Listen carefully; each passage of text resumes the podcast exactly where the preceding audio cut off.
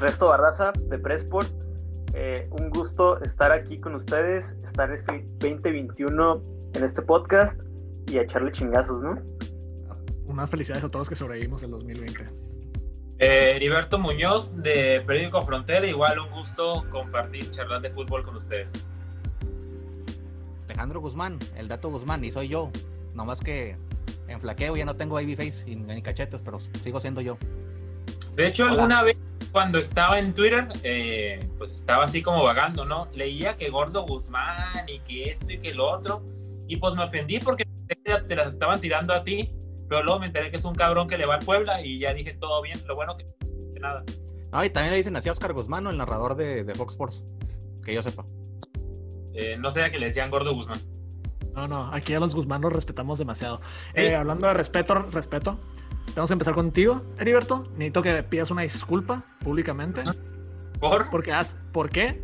Porque hace unos, ¿qué? 6, 7 meses habían dado la exclusiva, güey.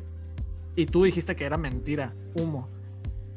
Que Mauro Laines iba a la América, que Mauro Laines iba a la América. Tú nos mentiste, tú nos mentiste, güey. Era una exclusiva que un pobre niño tenía meses y tú se la derrumbaste, güey. Sí, sí, mira, esa vez estuvo muy curioso porque Mauro Laines aprovechó el raite, güey. O sea, Cholos iba a ir a jugar a la capital contra el América y Mauro Laines, como no tiene dinero, le pidió raite al club, se puso la indumentaria oficial del equipo, el entrenamiento, se fue a concentrar, a concentrar, perdón, ya estoy hablando como reggaetonero, pero el muy sinvergüenza se fue a firmar con el América, güey. Pero no para ese momento. Sí, sí pues Mauro Laines lo hizo, lo hizo él. Y, para despistarlo, lo incluyeron en la convocatoria, tuvo algunos minutos, o sea, fue como incógnito. Y no se confirmó hasta diciembre de este año. O sea, lo hizo como en junio, julio, y ya para diciembre se hizo. Sin vergüenza. Le, pidió, le pidió raíz al club. Yo tengo otra versión que fue a la Ciudad de México con, con una vidente muy famosa que está en la televisión, a la cual no le vamos a dar publicidad. Y le dijo, oye, pues en diciembre vas a firmar por el América. Y ahí fue cuando Mauro Laines empezó a filtrar el tema de que, hey, pues me voy a ir al América, pero no sé cuándo, ¿eh? Y ahí, así. Y, igual tanto exclusiva esto, el Real Madrid va a ser campeón.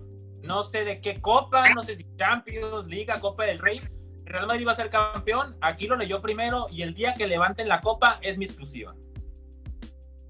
Pues. ¿Cómo funciona esto? Quiero sus likes. Pues ya que andamos en esto, yo tengo un mensaje para un cholo amigo que el otro día nos dijo vendehumos a varios. A una de estas, al Twitter de una de estas páginas, Frontera Choloscuincle, una Choloscuincle, que quién sabe Dios que las maneje. Por el tema de la chispa Velázquez, que dijo que varios vendehumos los estábamos acá. O sea, varios nos fuimos con lo que dijeron los de Querétaro, que toda la nota de que regresaba acá. Que tardó en llegar era otra cosa. Al final llegó. Yo me basé, eh, revisé sus redes sociales. Él cuando se fue de aquí dijo que iba a volver.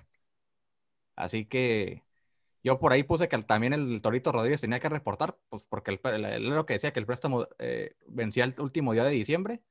Ya San Lorenzo lo terminó comprando y me extrañó porque la gente de, San Lorenzo la pasó poteándolo, pero en fin. En rebaja, ¿no? Como Coppel al último. Sí, sí, sí fueron quienes.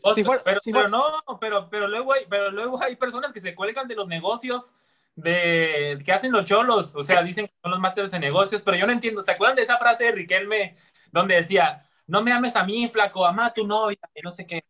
Pues así es cholos, o sea, que los aficionados amen los triunfos, amen los pocos títulos que les han dado, amen eh, las victorias y pues claro que los apoyen las derrotas, pero que no amen los negocios, o sea, ¿por qué un fan te presume los negocios de su equipo? O sea, ¿le da dinero por eso o qué?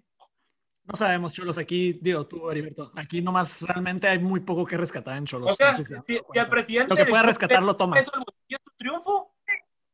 ¿Te lo aparte, ¿Cómo? Aparte, ¿qué triunfos, ¿qué triunfos van a poder celebrar si pues, vienen su peor torneo en la historia? Y si a esas vamos, ¿a dónde se va el dinero? Pues ya vimos todo lo que espion el, el, torneo pasado. No, no, no, no, no, aquí no vamos a hablar mal de la candidatura del señor Jorge Hank Ron para la gobernatura, ¿eh? Tranquilos, mejor ya vamos a empezar con el programa, ya vamos a empezar con el programa. Se me calman todos, se me calman todos. Todos pongan la carta blanca en la mesa, dejen de tomar y déjenme hablar porque yo ni tomo era este pedo. Pero me gusta que todos tenemos esta emoción el día de hoy, ¿eh? está muy bueno. Y pues bueno, platicando platicando sobre los refuerzos y las bajas precisamente, yo creo que vamos a empezar con eso, porque pues Cholo se presta para esta rebajadera, luego revendedera, en fin. Vamos a ver con las altas y las bajas de Cholos para este torneo. Eh, afortunadamente o desafortunadamente, como lo quieras ver, dependiendo de tu punto de vista, se quedó Pablo Guede. No hubo una reestructuración, por decirlo así, pero pues el equipo no, no se contra, no, no firmó muchas estrellas, tampoco perdió muchas estrellas del cuadro titular. No sé si quieren platicar un poco. Creo que lo más destacable que llegó fue mediáticamente y un fichaje, en mi opinión, para la afición, la de Fidel Martínez. Y ponle ahí que Esteban Paves y Gonzalo Jara, junto a Miguel Sansores, porque son tres jugadores de la confianza del entrenador. Y destacar que son un refuerzo de confianza para cada línea del equipo, defensa, mediocampo y delantera. Eh, sí, eh, bueno, después de haber visto lo lo, desastre que fue el torneo pasado, digo, no, no se fueron estrellas porque no tuvieron estrellas el torneo pasado, ¿no?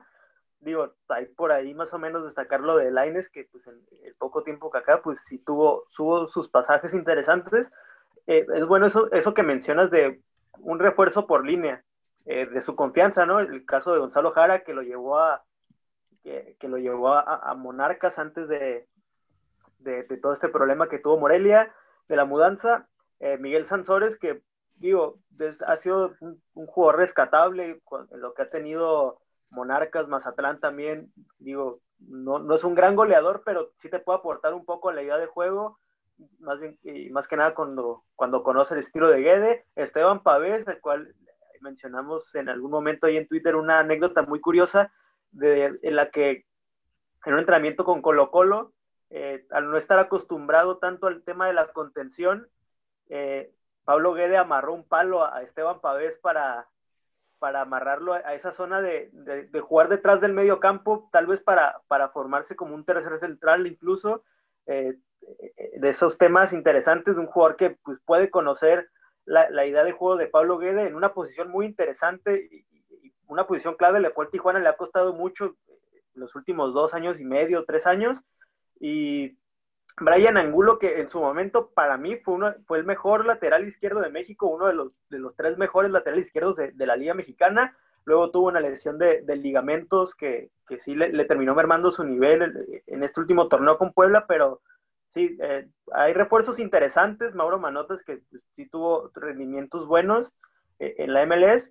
Y pues también no, no, no podemos obviar el de Fidel Martínez, que es parte un fan service, como, como le digo yo, o, pero también antes de, ese paso que tuvo en China, eh, en, el Barcelona de, Ecuador sí tuvo, sí tuvo sus buenos momentos, goleador de la Libertadores, pero pues no hay que crear tantas expectativas luego de lo que se ha visto con, con Tijuana en, épocas anteriores, pero eh, pues no hay pretextos para Guede, yo considero. Pues habría que mencionar a Jonathan Orozco, ¿no? Creo que hace poco había mencionado que el equipo está para estar entre los top 4 del torneo. Sí, pero pues es como una declaración pues de cajón, ¿no? Porque en realidad Cholos ya se alejó de la Liga MX. Yo creo que más lo, lo vamos a entrar a fondo en otros podcasts, pero yo creo que la Liga MX con ese sistema se comienza a separar. O sea, eh, Cholos no tiene para competir ahorita al estilo de juego de León, ni lo que se viene en Tigres, ni quizás estos rayados con Aguirre, por ahí Cruz Azul, Pumas o Chivas. O sea, Cholos no está en esa Liga MX, por así decirlo. Cholos pues, al, al, repechaje si gusta, ¿no? Es para lo que se está armando, es para lo que han trabajado en los últimos meses. Todavía, pues digo, si vemos las corporaciones, hoy no fue como más eh, mediáticas, por así decirlo, como cuando aquel Gallo Pack, que llegó Yona, que llegó Guede, que fueron como tres semanitas donde Cholos sonó muchas de medios nacionales, ¿no? Hoy son más pensadas, son más específicas, vienen a cubrir eh, pues zonas donde de verdad sí Cholos estaba adoleciendo el torneo eh, pasado, pero ya sí realidades, hablándolo, hablándolo en serio, o sea, viendo fútbol, eh, planteles y esto, siendo más sincero y objetivo, me parece que Cholos es una sorpresa si va para esos cuatro primeros lugares. Cholos está en la otra Liga MX, en la que compite por el repechaje en la que igual le puede dejar de pisar el acelerador a medio torneo porque sabe que le va a alcanzar hasta el 12. O sea, estamos hablando que es una liga de 18 y van a clasificar 12. Nosotros lo vimos el torneo pasado. Hay partidos muy flojos en este formato de competencia, pero muy flojos. Pero yo considero eh, que este torneo va a estar bastante parejo, ¿eh? Porque vemos equipos ciertamente interesantes que, digo, te pueden generar esa competencia incluso para pelear el, lugar 12, ¿no? Está, digamos, un poco más flojo de, ese sector. Está Bravos, que digo, llegó Luis Fernando Tenas, se reforzó con Andrés Siniestra y tiene y, logró mantener a Darío Lescano y a Jefferson Intriago, pero pues también está Mazatlán que se reforzó con, con Gal Sandoval, con Lolo Reyes, que bueno, Gal Sandoval para mí fue un jugador bastante infravalorado el torneo pasado, fue importante para Santos, eh, viniendo desde la banca y, ya cerrando el torneo pero, pero, pero, ya con cuántas victorias está clasificando el 12, o sea, ¿cuántos partidos ocupa ganar un equipo para hacer el 12? El torneo pasado no necesitaron muchos, o sea, Necaxa terminó entrando de 12 con una racha de 5 partidos sin perder, 5 partidos seguidos que terminó ganando. Pues bueno, eso es cerrar bien, ¿no? Pero en realidad, ¿cuántos, ¿cuántas victorias ocupa el para entrar a Liguilla? Pero en el caso de Cholos, ellos tienen que empezar a sumar desde iniciando el torneo porque va, a medio torneo van a tener este ah, viene jornadas difíciles. Van a, van a durar este, una semana en Monterrey, primero enfrentar a Rayados y luego a Tigres o viceversa, no, recuerdo bien. Y también por ahí creo que se, se cuela un juego contra León por esas fechas. O sea que ese contra un Pumas que viene resintiendo la baja de Carlos González y de que por ahí son jóvenes los que están cubriendo esas vacantes tienen que empezar a sumar desde allá, y sobre todo este viernes que inician como locales. Qué bueno que lo mencionas, Alex, porque precisamente creo que a diferencia del torneo pasado, donde los resultados tardaban en llegar, yo pensaría que en esta ocasión Pablo Guede no va a tener tanta cuerda, no va a haber tanto espacio para, o mejor dicho, sí, espacio para errores. Podríamos esperar que si eso no levanta, cortemos cabezas en las primeras jornadas, que piensan que va a ser diferente en este torneo para Cholos.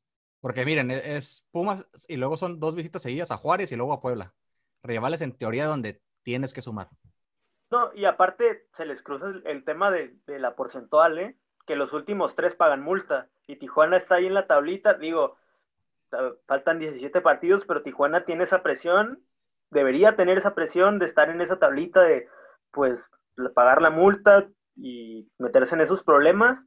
Y ahora lo que hablaba lo que hablaba Salvador de, ese tema de tal vez la exigencia que puedan tener, pues como mencioné anteriormente, Tijuana no debería tener pretextos ahora, o más bien Pablo Guede, porque no, se les ha desarmado el equipo por ahora, contrató jugadores de su confianza, reforzó líneas, líneas importantes donde le habían fallado, tal vez ahí me queda la, duda de la lateral derecha, a lo mejor ya trabajó más con, con Loroña y el Jimmy Gómez, de la banda derecha en general más bien, y pues es un tema de que ya trabajó, ya tuvo la pretemporada que tanto, de la que tanto se habló antes de iniciar el torneo pasado, entonces yo no veo tanto espacio para tal vez posibles pretextos que pueda poner eh, el equipo, a menos de que sí, digamos, como sucedió, se les cruzó algún tema de, contagios que pues eh, eso ya, ya sería, y esperemos que no pase por, por el de, la salud del, plantel, pero ahí sería un caso extraordinario, digamos. Sí, es, eso que dijo Luis Ernesto es muy cierto, porque si fuera otro armado del plantel, por decir, pues bueno, aquí decimos las cosas como las hemos visto, ¿no? Por decir, si Cholos necesitaba jugadores y fueron a saquearle la baraja a mi amigo eh, José Chamorro y a mi amigo Cristian Bragarnik, o sea, los dos eh, eh, promotores de cabecera de Cholos, es decir, le saquearon su baraja para armar el plantel, pero no, se ve que sí le han dado voto de confianza en decisiones importantes como la de Pavés, como la de Jara, o sea, jugadores que él ya conocía. Y obviamente pues están manotas que no sabemos de eh, qué sentido llega la conexión al club. Pues quizá también trae una inercia de contratar a, personajes de la MLS como técnicos o jugadores. Eh, Fidel, que sabemos que viene también por lo que hizo en el, en el pasado, y por Chamorro.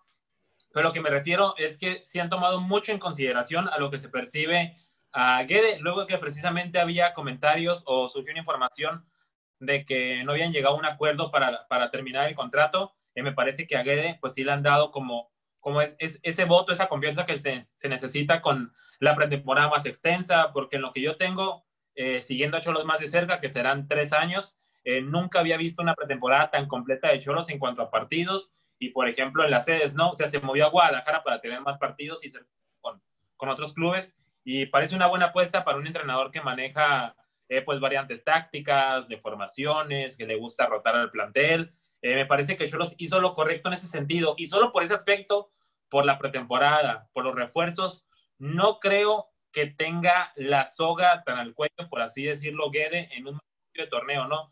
Nosotros sabemos que esta directiva, y llámese cuando decimos directiva, ya hay que decir dos nombres, sea Nacho Paló y Jorge Alberto, eh, porque no hay que decirlo como si fuera una junta de 15, 20 personas, no, a veces, pues si acaso son dos los que toman decisiones importantes, ¿no? Eh, hemos visto que no se tientan el corazón eh, para cambiar de entrenador, ¿no? En otras ocasiones, aunque sea Coca, que venía haciendo las cosas muy bien, que sea el Chacho, que es un muy buen entrenador para estos niveles, obviamente, y que le vaya muy bien en, España. Eh, pero creo que con Guede lo van a aguantar un poquito, ¿no? Uno pensaría que otras versiones del Club Tijuana, a la primera mala racha, me lo iban a despedir, sobre todo porque hoy la baraja de técnicos que están en la banca es muy interesante.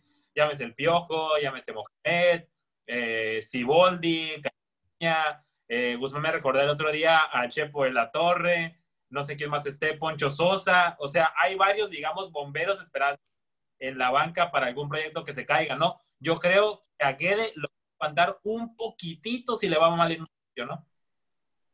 Te faltó mencionar a, nuestro señor don Guillermo Vázquez Jr. Ah, una disculpa, sí, amemos, amemos, sí. Máximo respeto a Memín. Pues bueno, entonces tocando este tema de la importancia de la pretemporada, ¿ustedes qué han visto en estos juegos de pretemporada? ¿Cómo han visto las alineaciones que ha escogido Guede? Por ahí he visto que está rotando otra vez entre esta línea de tres con sus tres centrales entre Víctor Guzmán, en su momento incluso vi, creo que vi a Víctor Loroña. Vladimir Loroña, perdón. Va a ser interesante. ¿Perdón? No, adelante, nomás mencionar que también pues tienes la opción de Gonzalo Jara o incluso el propio Julián Velázquez que va regresando, ¿no? Va, a ser interesante el tema de cómo va a manejar eh, eh, el planteamiento, digamos, su, formación, porque le gusta, digamos, al inicio del torneo pasado le gustó iniciar con línea de tres y tiene la opción de, Guzmán, que fue uno de su confianza el torneo pasado, de Gonzalo Jara, que es alguien de su confianza, digamos, históricamente, y alguien que le beneficiaría, digamos, relativamente a la idea, que es eh, Julián Velázquez. Julián Velázquez que le podría ayudar con el tema de la salida de pelota que tanto le gusta a, Guede.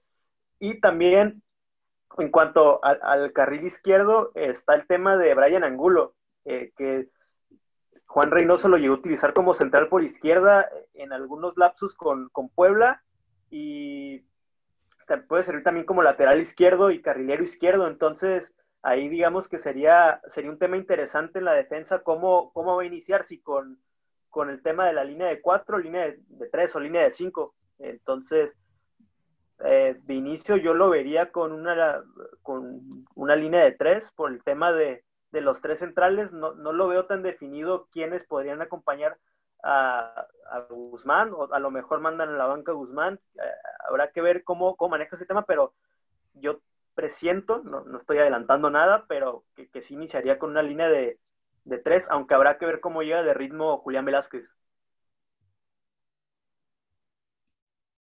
Yo lo que tengo por ahí dudas es en el centro delantero, por el caso de Manotas, porque si te llega a lesionar Manotas, a, ¿a quién podía recurrir?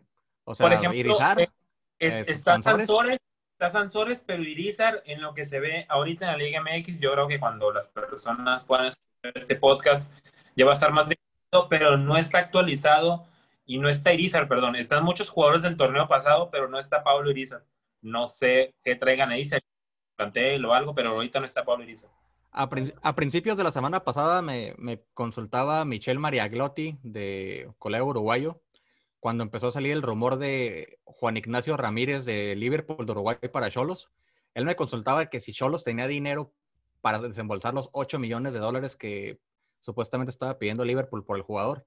Yo ahí le platiqué lo que en su momento me comentaron tanto Juan David Arcos como este Nicolás Montalá, este, insiders de Deportivo Cali y Racing de Avellaneda respectivamente, sobre cómo se dio las negociaciones tanto por Kevin Balanta, Cristian Rivera y David Barbona, o sea, los, cuando fueron abonando los porcentajes y todo esto. Y pues yo le decía que si lo que buscaba el equipo era esperar los 8 millones de dólares de una vez, la verdad era que no. Eh, bueno, ya parece que lo de este jugador no se va a hacer. Ayer, bueno, ayer miraba que Brenda Alvarado, nuestra amiga y colega, decía de un tal Junior Somoza, ¿no? Ecuatoriano, me parece que venía, no sé si sea centro delantero. No, es eh, mediocampista atacante. ¿Mediocampista? Es atacante. Bueno, más, bueno, más mediocampista. Creo que juega, juega por derecha, de hecho, este, estuvo hace tiempo en Pachuca y también nada más abonar un poco el... hace seis años. Yo creo que de delantero así se van a quedar por Manotas, por Sansores y por dos variantes que están ahí como el Gacelo y Fidel Martínez, por ejemplo. Eh, Fidel Martínez pues ya no tendrá otros años, pero igual podría jugar más pegado al área, digo, en caso de casos de COVID, creo que, que Cholos a lo mejor puede parecer corto en ese sentido con dos de área, ¿no? Pero si te das cuenta de algunas variantes, creo que Guede tiene para recomponer en caso de algo, ¿no? Sí, a, Sansores lo llevó a usar mucho como una especie de segundo punta, a veces con Aristelleta y en su, en su momento con Sebastián Ferreira. Pero, pero Sansores era más o menos el que acompañaba como un segundo punta. Eh, también olvidé mencionar que en el tema de la central, ahí podía modificar igual la línea de cuatro por el tema de Gonzalo Jara. Eh, además de la edad y esos temas, en el último torneo con Mazatlán tuvo problemas de lesiones, que se llevó a perder casi la mitad del torneo, una cosa así, algunos partidos, entonces eh, podría ser ahí un elemento al cual este, se le podría pensar en que llegaría a usar una línea de, línea de cuatro también, Pablo Guedes. Sí, digo, las variantes se ven muy marcadas y qué bueno porque se cubrió en esa zona donde, pues sí, dio muchos lloros el, el, torneo pasado. Tiene a cinco centrales hoy, una cantidad me parece muy buena y no solo por la cantidad, sino por los perfiles de jugadores, unos tan jóvenes Toro, otros tienen experiencias como Jara, otros pueden ir bien por arriba como Jordan o Velázquez, que a lo mejor en torneos pasados necesitan ajustar varias cosas, sobre todo de, de ubicación y la predicción al momento de sus entradas. Eh, pero me parece una, una muy buena cantidad de centrales y sobre todo también porque practicó una variante en esta pretemporada con Loroña, ¿no? Porque Guede ya sabe, no sabe si en ese torneo alguien se va a lesionar, expulsados, que luego a Cholos le duele mucho también el tema de la disciplina, algún caso de contagios eh, de COVID, que ojalá que, no suceda, pero creo que en la defensa central, eh, mínimo, Guede tiene planteadas algunas alternativas, ¿no? Se viene ya el inicio del torneo, creo que este viernes o el sábado, si no me equivoco. Viernes, viernes, viernes. Yo, la verdad, a primera instancia me parece, me recuerda mucho el torneo anterior a este. No tanto por los refuerzos o el plantel, sino porque todavía hay ciertas incógnitas sobre el planteamiento del equipo, sobre las decisiones tácticas. ¿Ustedes cómo lo ven más o menos o cómo esperan que entre este equipo? Porque por bien, si bien ya hay más experiencia, yo creo que todavía queda esa duda en cuanto al funcionamiento y el parado. Al menos tendría que verse más trabajado a comparación del torneo pasado porque Mm, esta vez los refuerzos, salvo Julián Velázquez y a falta de confirmarse el tema de Junior Sornosa, eh, al menos lo que es una base y una gran cantidad de los refuerzos llegaron a tiempo y ese es un tema muy interesante. Se llegó a trabajar con gran parte del plantel que busca que, busca como titular Pablo Guede, llegaron a tiempo, llegaron a la primera fase de la pretemporada en Mazatlán. Bueno, vendría siendo la segunda porque hicieron una parte aquí, si mal no recuerdo. Eh, entonces, al menos por ese tema, sí se debería al menos de verse un equipo más trabajado en cuanto a una idea, en cuanto a, digamos, un once emergente no tan definido en, cuestión de, pues, de que falten algunos, algún elemento por llegar. Eh, ahí todavía no, ahí no lo considero tanto incógnita en cuestión del torneo pasado. Ahora, tal vez en algunas posiciones sí te quedaría un incógnito o algunos jugadores, por ejemplo, Marcel, si llega a iniciar, si, si llega a verse de inicio, el tema de quiénes van a acompañar a Pavés, si va a ser Cristian Rivera, si va a ser eh, el propio Marcel, si va a ser algún otro elemento, hasta Balanta. Eh, el tema de la banda derecha también, Cortizo está, eh, Fidel Martínez puede jugar por ahí, algún otro elemento como Rezabala, Barbona. Entonces, tal vez por ahí sí, sí hay algunas incógnitas, pero en, en, cuanto a funcionamiento, para mí no debería haber esa, esa duda, porque ya hubo un trabajo previo. Pues bueno, chicos, si no hay más, más que agregar, creo que vamos a terminar aquí el programa. informaciones exclusivas, algún rumor, refuerzo que tengan ahí en mente. Pues recientemente eh, pudimos conocer que el hijo del turco Mohamed Jair, no sé cómo se pronuncia, pero sé que lo expulsaron en su presentación en el Estadio Azteca como al minuto que entró. eh, pues está, está, entrenando con la sub-20 de Cholos, es todo lo que conocemos. No sabemos todavía si se va a quedar con el equipo, con la sub-20, perdón, está entrenando. Eh, no sabemos si se va a quedar con el equipo, si es para que esté en ritmo. Y Cristian Bragarnik, pues muy cercano a la familia de, de Mohamed también, eh, le pueda conseguir acomodo en un club argentino, que me parecería muy lógico. Eh, pero es, es, todo lo que conocemos de momento, ¿no? No sabemos si se va a quedar. Tengo dudas si contaría como mexicano, ocupo revisar bien el, el, reglamento, porque sé que si estuvo, sé que es nacido en México, si no me equivoco. Eh, Entonces es mexicano. ¿Perdón? Entonces es mexicano. Es mexicano, ¿verdad? Pero, y, y estuvo... Si bueno, está antes de los 18 en la Liga MX o formado por en la Liga MX o registrado, cuenta como formado en México, ¿no? Y eso finalmente es lo que se referían con formado o no formado en México. Eh, rápidamente, del 12 de febrero al 13 de marzo, Cholos va a enfrentar a León, Tigres, Monterrey, América, Pachuca y Santos. Uh, Qué buen desmadre. Se, se va, desmadre. León, León, América y, y, Santos de local. Y las listas son a Tigres, Monterrey y Pachuca. Lo dijiste mal, no es América. Es la máquina de fútbol del señor Santiago Solari. Pero él no conoce el fútbol mexicano, no, no me llegar, él no lo conoce. Muy bien, este, muy buen programa de bienvenida, de regreso. Eh, Como dato, tener... cuando, cuando, yo le empecé a ir a la América, el técnico era el tío de Jorge Solari, de, de, Santiago Solari, Jorge Solari. Y por eso ya dijo, claro, para hacerle un paro a este amigo a Alex Guzmán, que pues hasta Tijuana. Sí, sí. Sí, sí, así es. Este, me gusta la, la, la pasiva agresividad de estos morros. Eh, rápidamente, pues tenemos vacante en palco de prensa. Félix no se ha reportado desde, desde hace un buen rato, creo. Creo que la última vez que lo vimos fue en junio. Más o menos.